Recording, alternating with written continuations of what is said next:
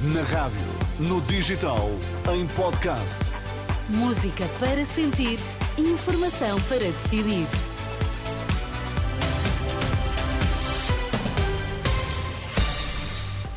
Notícias na Renascença, para já os títulos em destaque. Noite de sábado, marcada pelos debates entre os candidatos às legislativas, Papa Francisco canoniza este domingo a primeira mulher santa da Argentina.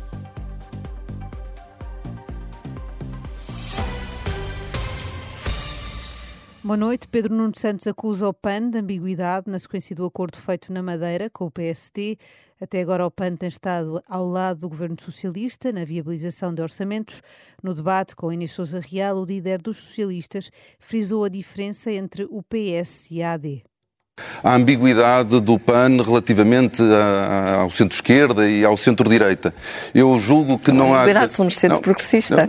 Eu não sei bem o que é que isso significa, porque obviamente eu julgo que o PAN há de reconhecer isso, não é a mesma coisa uh, trabalhar com um partido como o nosso, como o PS, que reconhece a emergência climática e que quer combater a emergência climática, e uma coligação que tem partidos, com, não só como o PSD, mas como o CDS, como o PPM, que estão nas antípodas do PAN na resposta, Inês Souza Real diz que não é de esquerda nem de direita, mas sim progressista, e explicou que há diferenças entre o continente e a Madeira.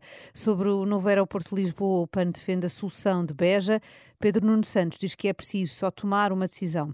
Este domingo, o PS apresenta o seu programa eleitoral. No outro debate da noite, o líder do PSD afirmou que quer reconciliar-se com os pensionistas. No frente a frente com Paulo Raimundo, da CDU, Luís Montenegro diz querer passar a ideia de que os idosos podem confiar confiar na AD. Quando eu falo em reconciliação, falo porque foi criada uma percepção na sociedade portuguesa, segundo a qual aqueles que salvaram o país, aqueles que reestruturaram o funcionamento do Estado de modo a que ele pudesse ter os meios para pagar salários e para pagar pensões, foram os responsáveis por um momento de restrição pelo qual tivemos de passar para promover essa recuperação. Eu não quero que a discussão volte 10 ou 15 anos atrás. Eu quero dizer, para o futuro, podem confiar no PSD.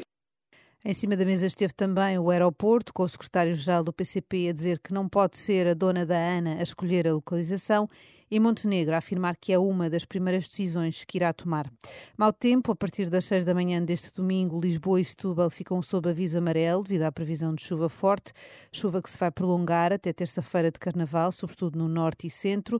De acordo com o IPMA, as previsões apontam para um alívio durante a tarde de terça-feira, o que, segundo a meteorologista Cristina Simões, pode permitir a realização de desfiles será um dia de alguma precipitação ainda, com a passagem de uma frente também nesta terça-feira de Carnaval. Uma situação ainda a acompanhar, mas com a ocorrência de alguma precipitação mais durante a manhã, talvez a tarde um pouco mais aliviada, eh, que pode ser que temporariamente permita a realização do, dos desfiles, eh, a região sul melhor, mas teremos sempre alguma precipitação.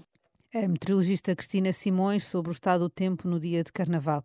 O Papa Francisco canoniza este domingo a primeira mulher santa da Argentina, que tem uma relação especial com Portugal.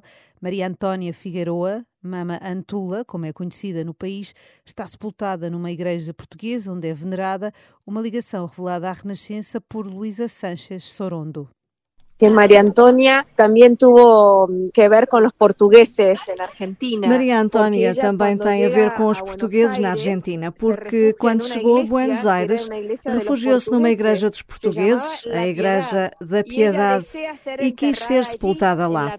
A urna também foi doada pela comunidade portuguesa, onde está sepultada está a imagem de Nossa Senhora de Fátima. Onde está enterrada está a Virgem de Fátima, Luísa Sanchez Sorondo, descendente da nova santa argentina, em declarações à jornalista Angela Roque, um trabalho que pode ler também em rr.pt. Estas e outras notícias atualizadas ao minuto no site da Renascença. Eu sou a Ana Catarina André.